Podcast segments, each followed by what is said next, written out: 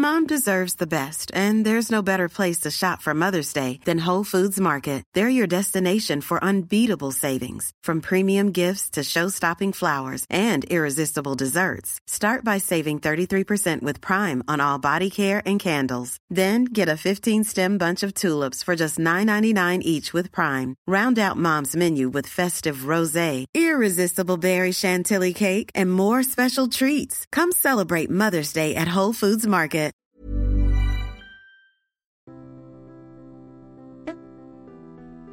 Bienvenue pour cette nouvelle émission de Conflit. Nous allons évoquer euh, l'histoire du XXe siècle à travers la Tchécoslovaquie et notamment à travers la question de son armée. Mais euh, avant d'aborder le vif du sujet de notre émission, je vous rappelle le nouveau numéro de Conflit en kiosque avec un dossier consacré à l'Espagne. L'Espagne à travers sa politique, sa guerre des mémoires et également son dynamisme économique. Vous retrouverez aussi un article sur la grande stratégie de la Suisse assez surprenant et vous verrez que ce pays euh, n'a pas toujours été le grand neutre qu'on le connaît comme on le connaît aujourd'hui, et puis euh, également euh, des analyses habituelles ainsi que les, chroniques habituelles que vous pouvez retrouver dans ce numéro, donc en kiosque et sur le site internet de Conflit, revueconflit.com. Et puis, comme à chaque fois, je, ne peux que vous conseiller ou vous recommander chaudement de vous abonner à Conflit. Conflit ne vit que par ses abonnés et que par ses ventes en kiosque. Donc en vous abonnant, vous permettez à la revue de se développer. Et si vous êtes déjà abonné, eh bien, je vous en remercie euh, chaleureusement. Et vous pouvez évidemment parler de conflits autour de vous et abonner vos proches, notamment pour Noël. C'est un très beau cadeau de Noël que d'offrir un abonnement à conflit. Alors cette semaine, nous partons en Tchécoslovaquie à travers la question euh, des rapports à l'armée avec euh, mon invité Paul Lenormand. Bonjour. Bonjour Jean-Baptiste Noé. Merci d'être euh, venu au, micro de Conflit. Euh, vous êtes docteur en histoire, maître de conférences à l'université Paris-Nanterre et euh, vous venez de publier aux éditions Passé Composé un ouvrage dont le titre est très évocateur, Tchécoslovaque en guerre, de Munich à la guerre froide. Donc l'ouvrage débute en gros en 1938, même si évidemment comme à chaque fois on commence un petit peu avant aussi pour expliquer le concept, et puis se termine dans les années 1950 avec la mort de Staline. On a donc là une vingtaine d'années euh, environ euh, qui, permet de, qui permettent de comprendre euh, comment a évolué la, Tchécoslovaquie, une Tchécoslovaquie indépendante, une Tchécoslovaquie allemande, puis une Tchécoslovaquie soviétique, à travers la question de l'armée. Je trouve le sujet intéressant et original parce que on s'est souvent arrêté en France aux accords de Munich et aux conséquences côté français ou côté polonais. On en a peu parlé conséquences pour les Tchécoslovaques. Et puis on connaît évidemment le, coup de Prague, la manière dont les soviétiques ont ensuite pris le pouvoir, mais on va ainsi pouvoir y revenir et aborder cela sous l'angle militaire. Alors, justement, en 1938, on a, on a un pays qui est indépendant depuis une vingtaine d'années, 1918, euh, hein, tout juste 20 ans, euh, avec l'explosion euh, de l'Empire austro-hongrois. Et on a un pays un peu original qui associe deux nations, ça veut dire dans son nom, des Tchèques et des Slovaques, euh, comment est-ce que ça se manifeste dans l'armée? L'armée est censée être au service d'une nation, est censée être le, protecteur de la nation. Est-ce qu'en 1938, avant les accords de Munich, on a une armée qui, fonctionne, qu'en bon état de marche? Alors oui, on a une armée qui est en bon état de marche. Alors si on revient sur la question euh, nationale, on a un État qui euh, a deux nations titulaires, les Tchèques et les Slovaques, mais en réalité, il y a aussi une très grosse présence allemande. Il y a une troisième partie dans le pays qui s'appelle la Ruthénie, subcarpatique à l'est, euh, qui est principalement habité par des Rutènes qui sont plus ou moins des Ukrainiens, mais ça, on pourra y revenir. Et, il y a aussi une minorité hongroise importante, quelques Polonais, une, minorité juive dispersée, euh, voilà. Et donc euh, l'armée, est-ce que dans cette période effectivement très nationaliste ou post-impériale, est-ce qu'elle représente vraiment la, une nation tchécoslovaque dont l'existence même est discutée déjà à l'époque hein bah, En fait, oui, dans sa composition générale, hein, les conscrits sont, à peu près euh, de, manière proportionnelle euh, les, représentants des différents, groupes euh, nationaux, mais dans le corps des officiers et des sous-officiers, donc dans l'armée de métier, là en revanche, il y a une domination très nette des Tchèques qui est liée à un certain nombre de facteurs, notamment le fait que le niveau d'éducation, d'alphabétisation soit plus important côté tchèque, le niveau de formation technique plus important, donc parmi les artilleurs, le génie, etc., il y aura davantage de Tchèques. Et les Slovaques sont une toute petite minorité de ce corps des officiers, ce qui pose bien sûr des problèmes en termes d'usage des langues, de reconnaissance sociale, professionnelle pour ces, pour ces hommes.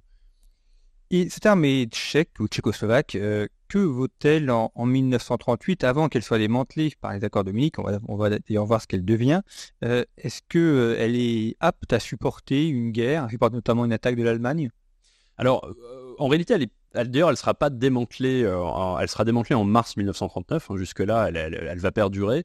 Mais avant les accords de Munich, cette armée tchécoslovaque, oui, elle, compte à, sa mobilisation en septembre 1938 à peu près un million de soldats. Euh, elle compte euh, une force blindée qui est assez euh, honnête, avec des modèles modernes, qui sont largement aussi bons que la plupart des chars allemands de l'époque. Un système de fortification robuste, inspiré, dit-on, souvent de la ligne Maginot, voilà, qui, s'appuie sur les, territoires montagneux de la, périphérie de la Bohème-Moravie. elle aurait sans doute pas résisté à une offensive allemande. Manque de DCA, manque d'aviation de chasse, mais une, résistance, disons, combinée euh, alors tout ça, évidemment, c'est un peu de l'histoire fiction, mais des, Français, des Tchécoslovaques, peut-être des Polonais, mais les Polonais sont en conflit avec les Tchécoslovaques à l'époque. Il y a aussi la menace des Hongrois au sud aurait donné quelque chose de différent, évidemment, de ce qu'on a connu. Donc oui, c'est une armée tout à fait solide, qui est prise au sérieux. Dans les, la documentation française de l'époque, il y a des avis contrastés, puisqu'on a des, des personnalités qui sont favorables aux Tchécoslovaques, qui sont plutôt minoritaires, et des personnalités militaires hein, qui leur sont plutôt défavorables. Et, donc, voilà, le jugement qui est porté sur cette armée, il est, euh, il est, il est variable. Mais globalement, la réponse est plutôt oui, c'est une armée euh, importante avec une grosse industrie d'armement indigène ou endogène qui permet euh, d'exporter, de, notamment les canons Skoda, hein, qui sont très appréciés, on les trouve en Roumanie et dans d'autres pays, euh, et qui permet euh, effectivement une mobilisation, alors avec les limites liées à cette armée multinationale, mais où globalement euh, le corps de commandement est très unifié et où il y a eu une organisation territoriale qui permet d'éviter d'avoir des trop grosses concentrations, notamment de germanophones, dans les secteurs stratégiques en cas d'attaque allemande. Qui l'a formé en, 1918 ou dans les années 1920-1930 cette armée? Est-ce que ce sont les Allemands ou est-ce que ce sont d'autres pays? Oh, c'est d'abord les Français en fait qui ont été les principaux alliés de la Tchécoslovaquie pendant l'entre-deux-guerres. Donc il y a une grosse mission militaire française qui va être dirigée pendant euh, l'essentiel de l'entre-deux-guerres par le général euh, Louis-Eugène Fauché, qui est un, tchécophile euh, invétéré et qui jusqu'au bout va lutter pour aider les Tchécoslovaques, va même aider les Tchécoslovaques après le démantèlement de Munich, après l'occupation en France, puis après ils s'engagent dans la résistance. Mais euh, et donc Fauché euh, et, d'autres vont contribuer. Donc il y a, tout un, il une rotation, un certain nombre d'officiers français, certains tchécophones vont venir en Tchécoslovaquie pour appuyer au début de manière euh, même presque impériale hein, la formation de cette armée qui doit faire contrepoids à l'Allemagne. Donc c'est une armée assez francophile et assez francophone dans son, dans son encadrement en tout cas.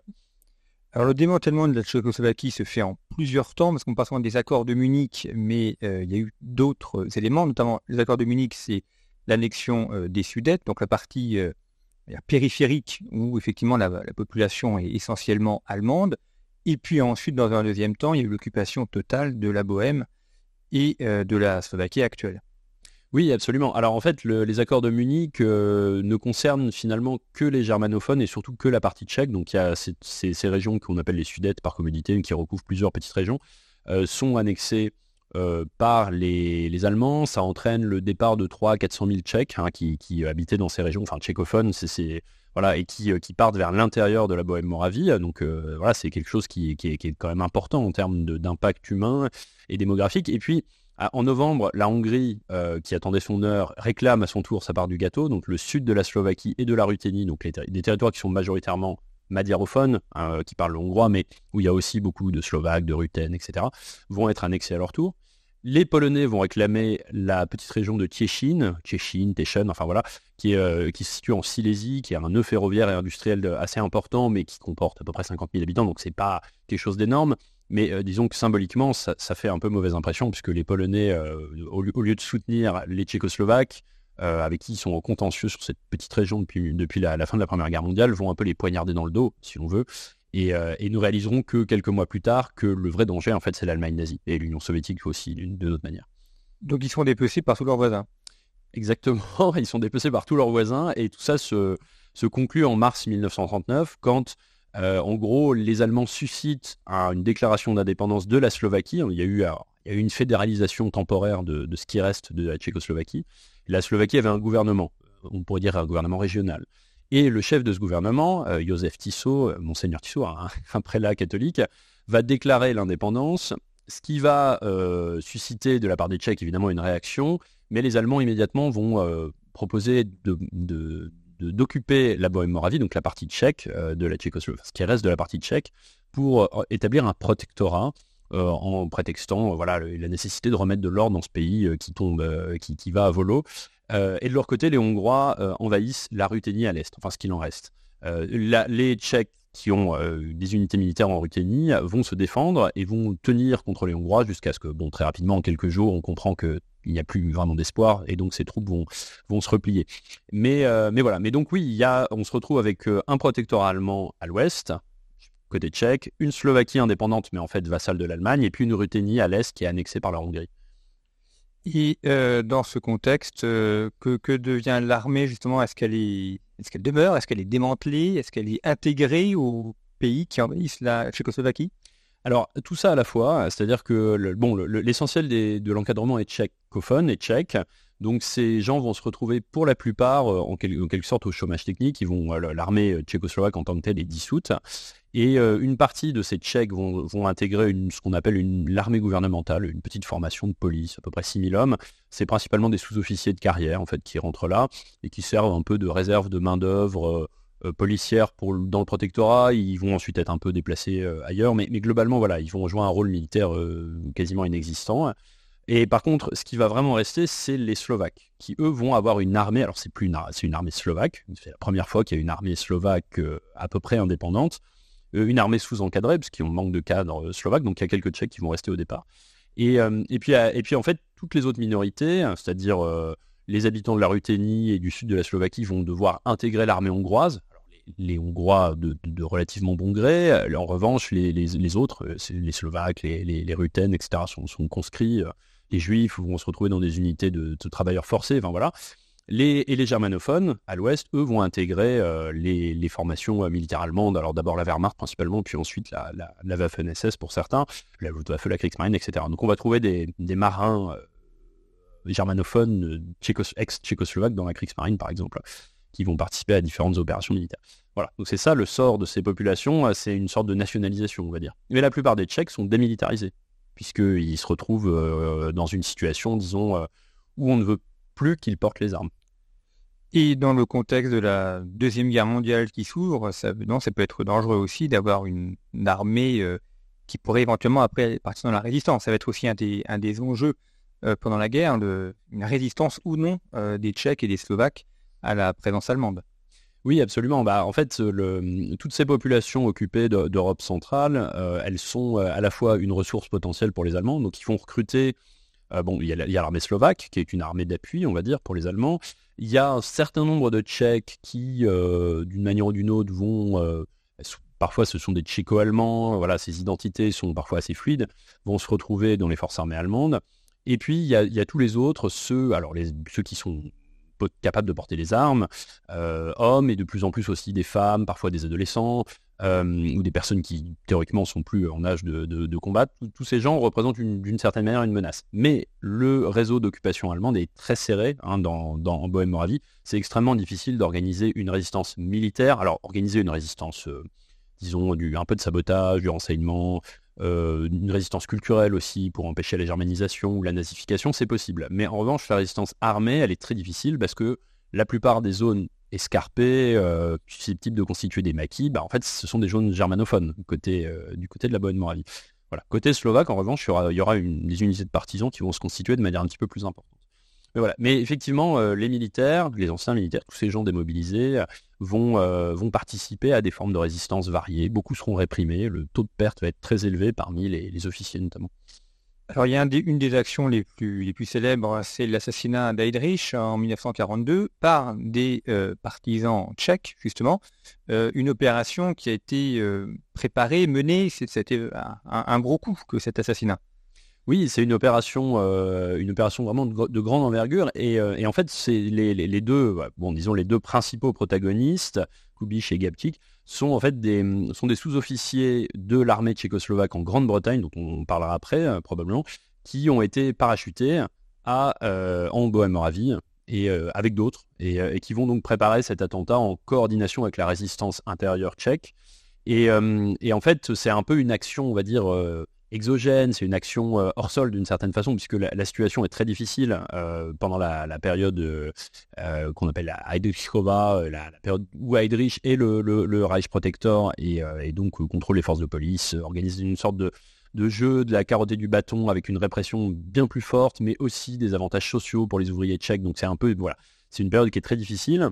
Il y a beaucoup de membres de l'élite tchèque qui jouaient un peu un double jeu. Certains étaient en lien avec la résistance à Londres, euh, tout en participant à, au gouvernement de collaboration dans, le pays, qui vont être euh, tout simplement arrêtés, exécutés.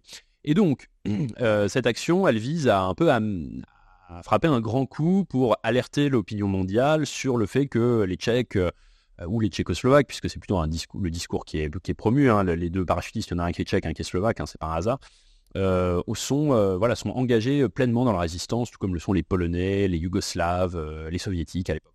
Et l'idée, c'est de montrer que c'est pas parce qu'il y a une occupation avant même l'entrée en guerre, que parce que les, Tchèques travaillent pour beaucoup dans des usines sous direction allemande, au service de l'effort de guerre allemand, malgré tout, ils sont engagés dans cette résistance. Voilà, c'est ça le message. Et la conséquence, en fait, de tout ça, c'est qu'il va y avoir, donc Heydrich, bon, l'histoire est, assez connue, hein, il, on, lui tire dessus, on essaie de lui tirer dessus, mais la mitraillette s'enraye, euh, bon, fabrication britannique. Euh, ensuite, il reçoit une grenade, euh, il est légèrement blessé, mais voilà, sa blessure s'infecte, et en quelques jours, il va mourir d'une infection. Et, à la suite de ça, bah, il y a une répression féroce qui s'abat sur le protectorat. Donc y a déjà, bah, c'est comme en France, hein, il y a des listes d'otages, des gens qui sont déjà arrêtés ou qui pourraient l'être, et donc il y a beaucoup d'exécutions, d'arrestations, de déportations. Et il y a surtout le, le village de Lidice, il y a aussi un petit, euh, village à Lejaki, mais enfin surtout le village de Lidice très connu, euh, qui va être entièrement rasé. Ses habitants sont massacrés ou déportés, les enfants placés dans des familles allemandes pour germanisation.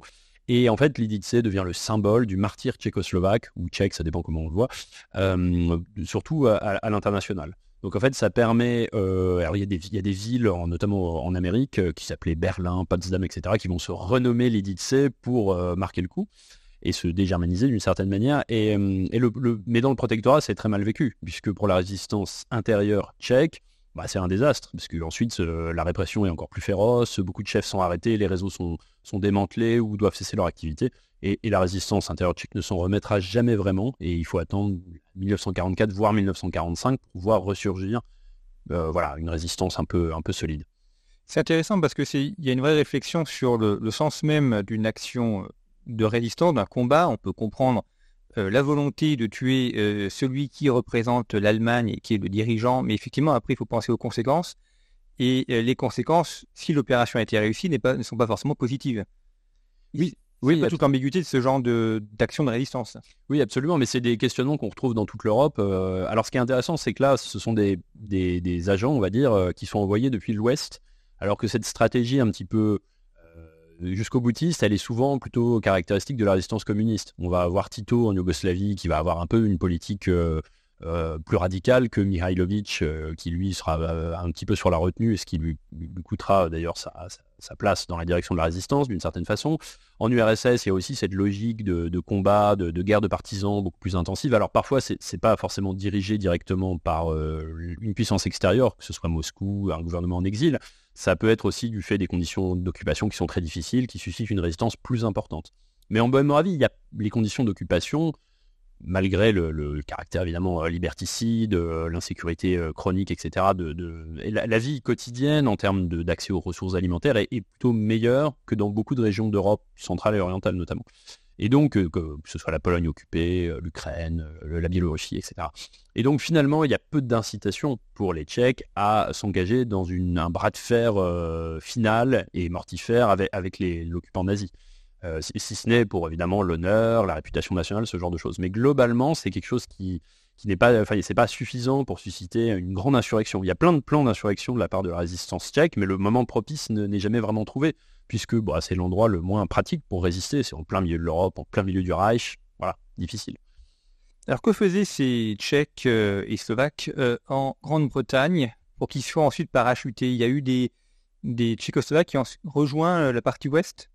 Oui, absolument. Alors en fait, dès l'occupation de mars 1939, parfois même avant, il y a des, dizaines de milliers en fait de, de citoyens tchécoslovaques de toutes les nationalités euh, alors, certains sont partis parce que c'était des, c'était des, antifascistes allemands, certains sont partis parce qu'ils étaient de confession juive ou d'origine juive, donc c'était dangereux de rester.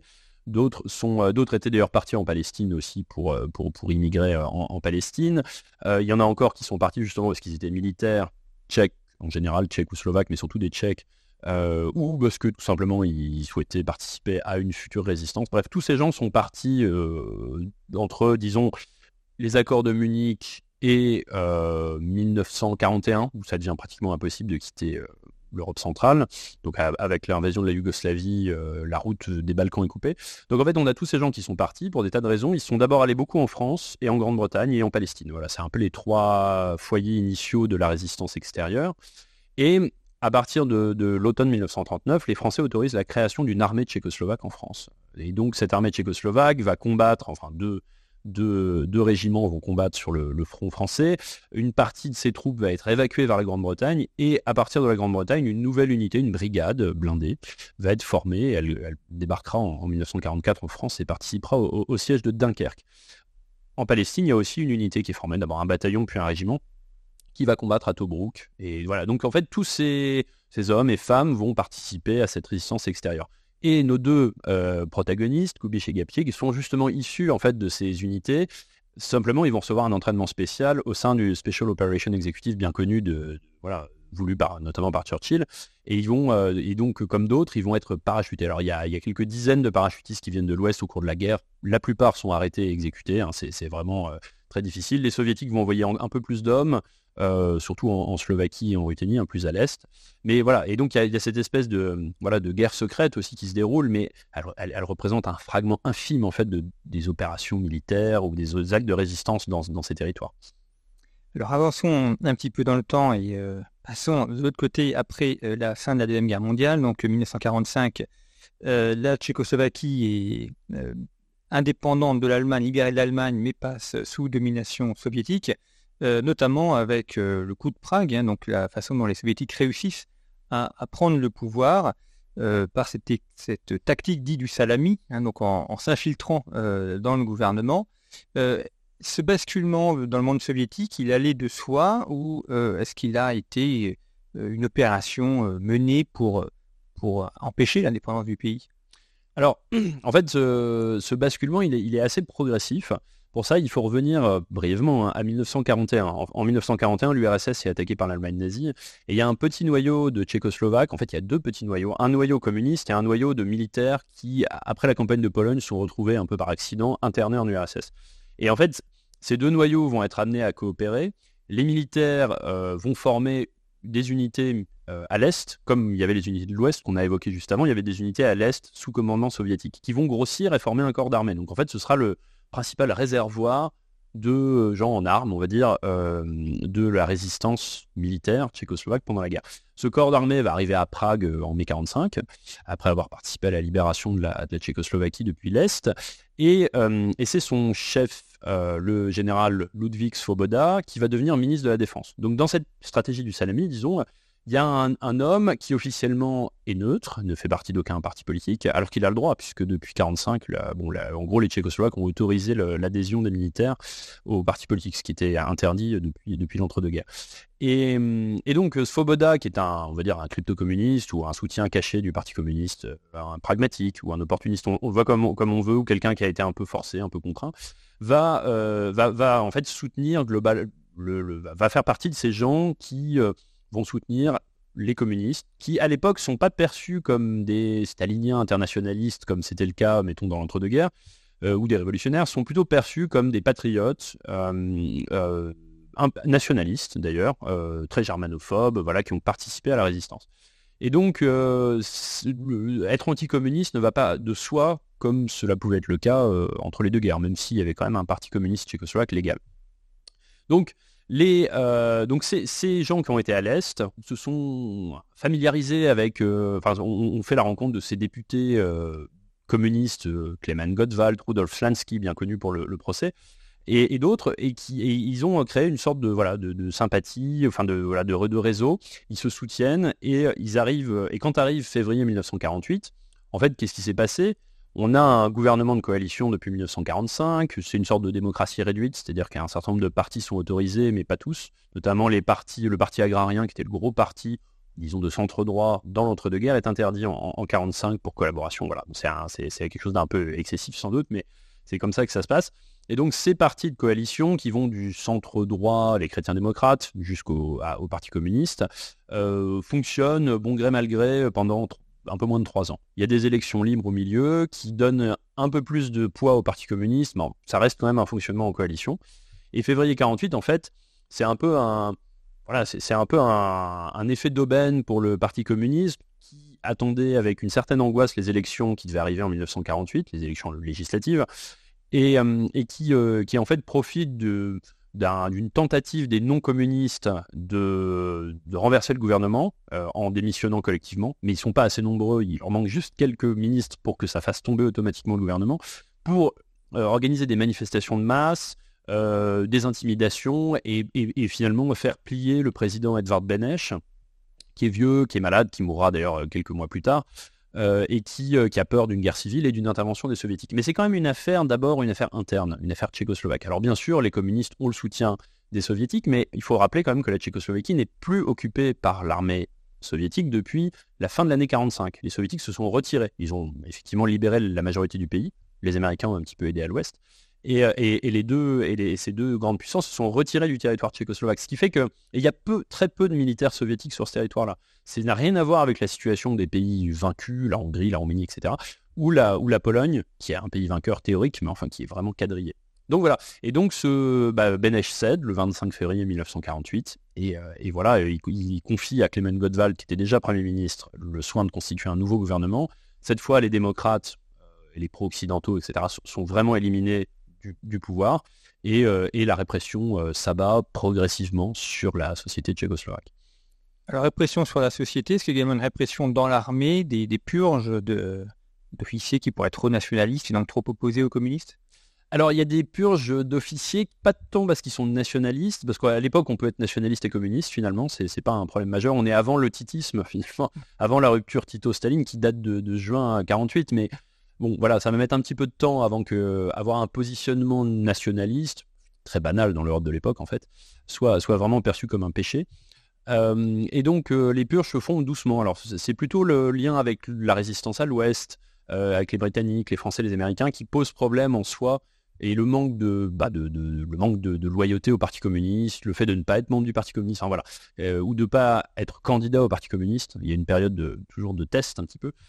Euh, qui fait que voilà, euh, une vingtaine de, généraux d'abord sont, chassés, puis progressivement d'autres le, seront. Il y a des arrestations et la, répression va s'amplifier, mais elle commence de manière euh, voilà relativement progressive, ce qui donne pas l'impression au départ d'une répression de masse. On n'est pas dans la grande terreur des années 30 en URSS, c'est quelque chose où dans les purges de l'armée de, en URSS sous Staline, hein, c'est quelque chose de, progressif pendant à peu près deux ans, et puis après, à partir de 1950, commence vraiment ce qu'on appelle la soviétisation et qui est en fait l'idée de, transformer l'armée tchécoslovaque en, une copie de l'armée soviétique sur le plan de l'organisation, de l'armement, de la tactique, de la stratégie, de tout ce que vous voulez.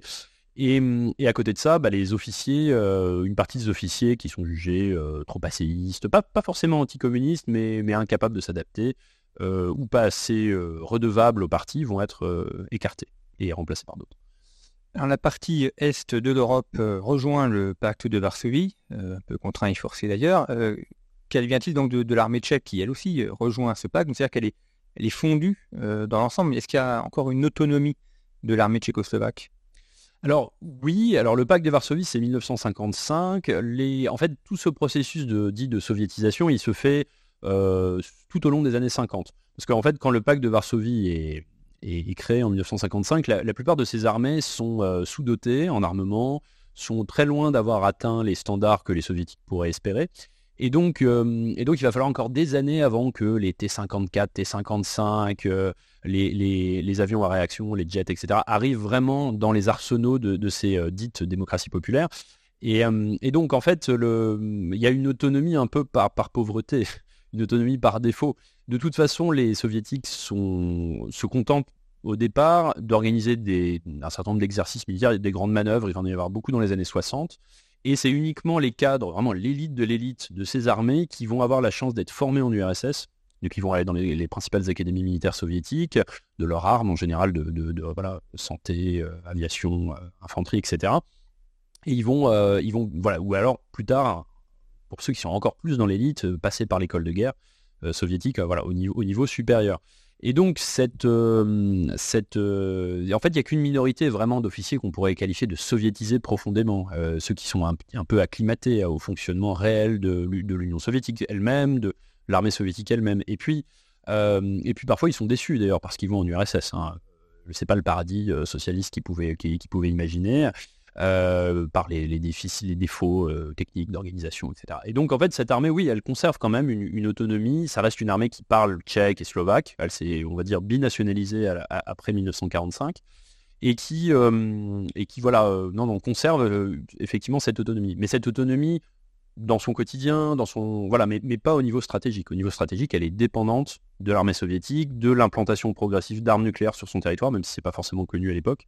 Et, euh, donc il n'y a pas de, possibilité de faire sécession euh, comme certains Hongrois l'ont espéré en 1956 par exemple.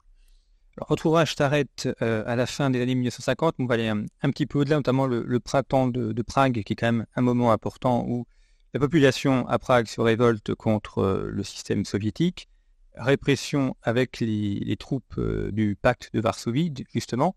Les militaires qui ont fait la répression en 1968, ce sont des militaires issus des autres pays ou est-ce qu'on retrouve des Tchèques euh, au sein de cette armée? Non, l'occupation par les troupes du pacte de Varsovie, donc principalement des troupes soviétiques, mais il y a aussi des troupes des, autres pays, des Polonais notamment, elle est, elle est vraiment externe. L'armée tchécoslovaque, dans cette affaire, elle est assez passive. Euh, c'est-à-dire que dans la période qui va de janvier à août 68, il y a euh, des débats, euh, il y a des positionnements ou des non-positionnements d'ailleurs de ces militaires, c'est-à-dire qu'en gros, il y a une petite minorité, notamment chez les officiers politiques, qui va prendre parti pour la, transformation, le socialisme à visage humain de Dubček, etc. Donc pour une sorte de démocratisation ou de libéralisation du régime. Et, puis il y a une majorité de gens qui sont plutôt attentistes, prudents, notamment bah, dans tous les officiers des armes techniques ou voilà, les officiers ordinaires, vont, euh, eux en général rester euh, assez en retrait. Et quand arrive l'invasion d'août 1968, il y a très peu de résistance. Il n'y a pas de résistance militaire, volontairement, parce que ce serait un bain de sang. Et en plus, c'est difficile mentalement d'imaginer pour ces militaires tchécoslovaques, dont, euh, les effectifs ont en plus beaucoup gonflé depuis le début des années 50, eux qui étaient habitués euh, par les discours, euh, l'encadrement ou l'endoctrinement, à, travailler avec les autres armées communistes, d'imaginer se battre contre elles. C'est vraiment quelque chose qui n'est pas imaginable. Et donc en fait, il y a des actes évidemment de résistance euh, isolés, sporadiques, mais qui ne sont pas tellement militaires. Et, il va y avoir des actes de résistance civile. évidemment, Yann Palard qui va, qui va se, s'immoler sur la, sur la place Venceslas à Prague. Mais voilà, mais c'est pas, c'est un étudiant et c'est pas un militaire. Les militaires, eux, vont attendre et leur rôle, bah, ça va être comme dans toutes les institutions de la société tchécoslovaque, euh, l'éducation, l'armée, la police, etc. Il va y avoir des purges qui vont suivre euh, à partir essentiellement de 1969, hein, pendant cette période qu'on appelle la normalisation. Et là, tous ceux qui ont pris parti pour le changement euh, vont être réprimés, purgés, écartés. notamment, toute l'administration politique de l'armée tchécoslovaque va être mise à l'écart, euh, chassé, son chef va être euh, démis, voilà.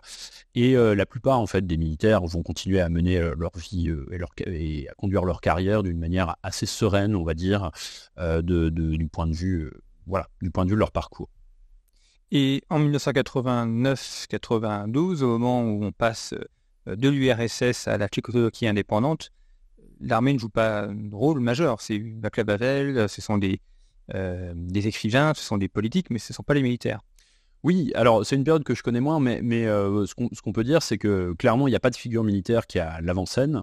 D'abord parce que bon, bah, le, pays n'était pas dirigé par un militaire comme la Pologne de Jaruzelski, et aussi parce que les, les, militaires, en fait, ont eu une position euh, un peu contraire à celle du printemps de Prague.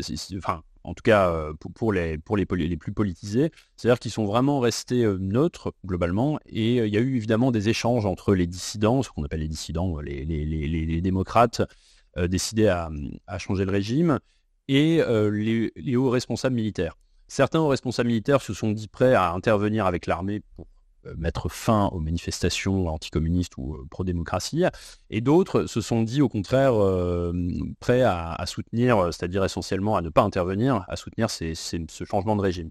Et il y a eu suffisamment de militaires prêts à rester neutres, disons, c'est-à-dire à jouer un rôle vraiment de, de professionnel de l'armée et pas un rôle politique, pour que la transition se passe de manière pacifique. Donc en fait, à la fin de l'année 1989, les militaires ne sont pas vraiment intervenus. Euh, beaucoup de militaires vont pouvoir, euh, en tout cas, ceux qui ne sont pas à des grades trop élevés vont pouvoir rester dans l'armée tchèque ou dans l'armée slovaque après, euh, dans les années 90. Et c'est étonnamment des gens formés parfois par l'Union soviétique, mais en tout cas par un régime communiste, qui vont accompagner leur pays sur la voie de l'OTAN. qui, voilà, la, République tchèque rentre dans l'OTAN en 99, la Slovaquie en 2004. Voilà, c'est un, un, changement qui peut paraître étonnant, mais en fait qui, qui répond à une position assez traditionnelle des militaires sur le, la question politique, c'est-à-dire une forme de, distance.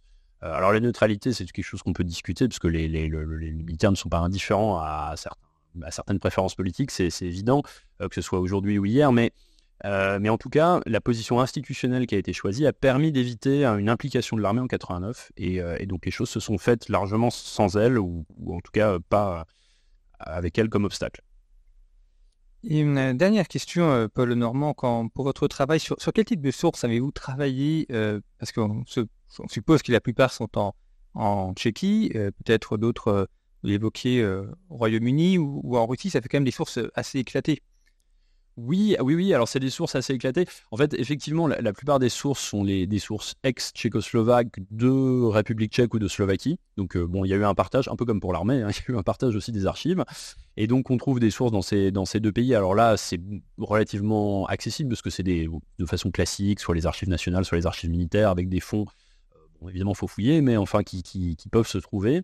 Euh, tout ce qui concerne euh, les Tchécoslovaques en exil, alors euh, on trouve beaucoup de choses, effectivement, on trouve des choses au Royaume-Uni, aux États-Unis, où il y a aussi beaucoup d'archives sur à peu près tous les sujets, mais aussi sur celui-là, notamment à, la Hoover Institution à, San, enfin, à, côté de San Francisco, à Stanford. Et, ailleurs. Et en Russie, ça a été plus difficile d'accéder à des fonds. On, sait qu'il existe évidemment des, fonds, notamment sur la, sortie de guerre sur le coup de Prague, il y aurait des choses très intéressantes encore à défricher. Donc c'est qu'une étape, ce travail. Je, pense qu'il y, a beaucoup de choses qui restent à faire. Et euh, voilà, en France, on trouve quelques archives. Enfin oui, oui, il faut, aller un peu partout. Il faut essayer de trouver aussi des fonds privés parfois ou des, fonds plus intimes parce que le, le, défaut, on va dire, de ces régimes euh, euh, non libéraux, c'est que ça incite assez peu les gens à garder un journal intime dans leur table de nuit. Euh, puisque c'est dangereux. Donc, même s'il a pu exister des choses, on, a moins de traces, disons, des émotions, des, préférences, des ressentis euh, des populations que pour euh, des pays où on a l'habitude de parler de soi, par écrit notamment. donc c'est un, peu plus difficile de trouver des choses. Puis il y, a aussi les archives orales, il y a des témoignages qui ont été recueillis, enregistrés, notamment dans les années 90. 2000, donc avant que les, derniers témoins ne disparaissent, parce que maintenant la, plupart sont, très très âgés ou sont décédés la plupart des participants, on va dire, euh, subalternes, mineurs, en termes, voilà, qui étaient très jeunes à l'époque. Et euh, donc voilà, donc, en, complétant, en, croisant un peu tout ça, on arrive à peu près à quelque chose. Et c'est important de montrer euh, que le travail de l'historien repose sur des sources, et donc la question de l'accès aux sources est toujours fondamentale pour pouvoir réaliser après les, études, les ouvrages sur lesquels on mettre la publication de, livres ou d'articles, évidemment. Et d'ailleurs, on peut noter que l'accès euh, que j'ai pu avoir en République tchèque ou en Slovaquie, je l'ai trouvé euh, très facile, très aisé. Et, euh, je pense que c'est plus facile de travailler sur la période communiste, mettons, en Tchécoslovaquie, où ça l'a été, en tout cas, il y a, il y a 5-10 ans, que de travailler à certains égards sur des conflits en France, la guerre d'Algérie qui reste assez crispante. parce que voilà, il y, a, y a, peu de barrières institutionnelles, les archives, c'est comme c'est plus petit, les archives sont un peu plus concentrées, il y a moins de sites, enfin voilà. Et euh, je, pense que, c'est aussi un, modèle, disons, de, prise de distance avec le passé assez positive. Alors c'est beaucoup plus facile puisqu'il ne s'agit pas du même régime politique, c'est pas la Ve République qui voilà. Mais donc il y a des, raisons qui expliquent les réticences qu'il peut y avoir en France sur, sur certains sujets.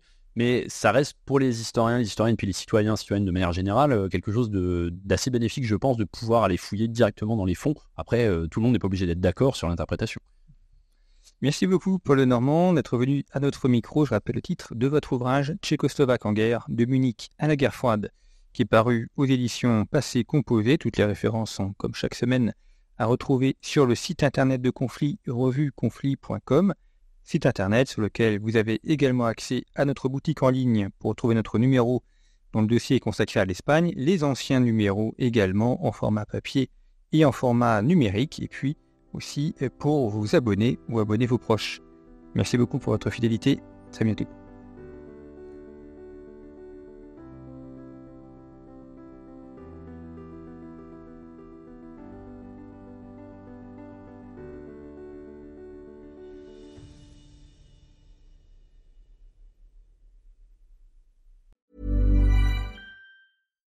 Deserves the best, and there's no better place to shop for Mother's Day than Whole Foods Market. They're your destination for unbeatable savings, from premium gifts to show-stopping flowers and irresistible desserts. Start by saving 33% with Prime on all body care and candles. Then get a 15-stem bunch of tulips for just $9.99 each with Prime. Round out Mom's menu with festive rosé, irresistible berry chantilly cake, and more special treats. Come celebrate Mother's Day at Whole Foods Market.